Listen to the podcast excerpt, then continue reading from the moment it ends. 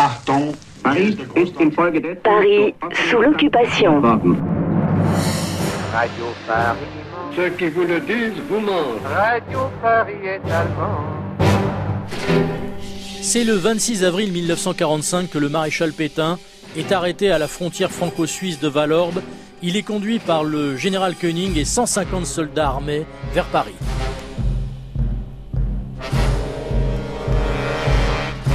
Il y a trois mois, le maréchal Pétain, renvoyé par Hitler, venait se livrer à la France. À la frontière suisse, le général Koenig prenait livraison de celui qui avait profité de notre défaite pour supprimer la République d'un trait de plume. Un train spécial est affrété malgré la protection des soldats de Koenig. À Pontarlier, des cailloux sont lancés, frappent les vitres du wagon dans lequel se trouve Pétain. Le lendemain, à 6h30, le convoi arrive en région parisienne, à la gare d'Igny dans l'Essonne, puis une voiture conduit Philippe Pétain au fort de Montrouge, où il est incarcéré.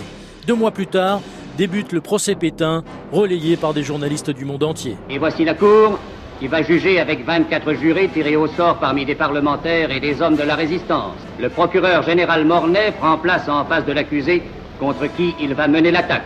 À quoi pense ce vieillard que la République combla d'honneur et qui déchira la République? Pense-t-il à ce jour où il serrait la main d'Hitler qui, pour piétiner la France, avait besoin d'un répondant Pense-t-il à ce jour où il serrait la main d'Hermann Göring, le plus hideux de nos ennemis Au palais de justice de Paris, Philippe Pétain est accusé d'attentat contre la sécurité intérieure de l'État, intelligence avec l'ennemi et l'occupant allemand. Tour à tour, Maître Isorni, Maître le maire et le bâtonnier Payen présentent la défense de celui qui fut le maréchal Pétain. Pendant les longues audiences de ce long procès, ces hommes ont entendu se découvrir, se développer, s'expliquer le cas Pétain. C'est à eux maintenant de parler. Pétain est-il coupable? Les jurés ont parlé. Oui, Pétain est coupable.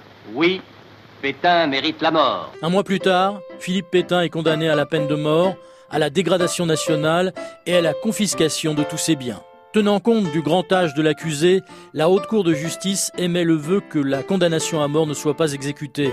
Il appartient au général de Gaulle de commuer la peine de mort prononcée contre Philippe Pétain en une peine de détention à perpétuité. Philippe Pétain quittera Paris pour le fort de Portalais, puis l'île Dieu pour les quelques années qui lui restent à vivre. L'écrivain François Mauriac dira du procès Pétain, c'est aussi un peu celui des Français. Dans ce procès, où le principal témoin, c'est la France entière, vaincue, trompée et trahie. Paris sous l'occupation.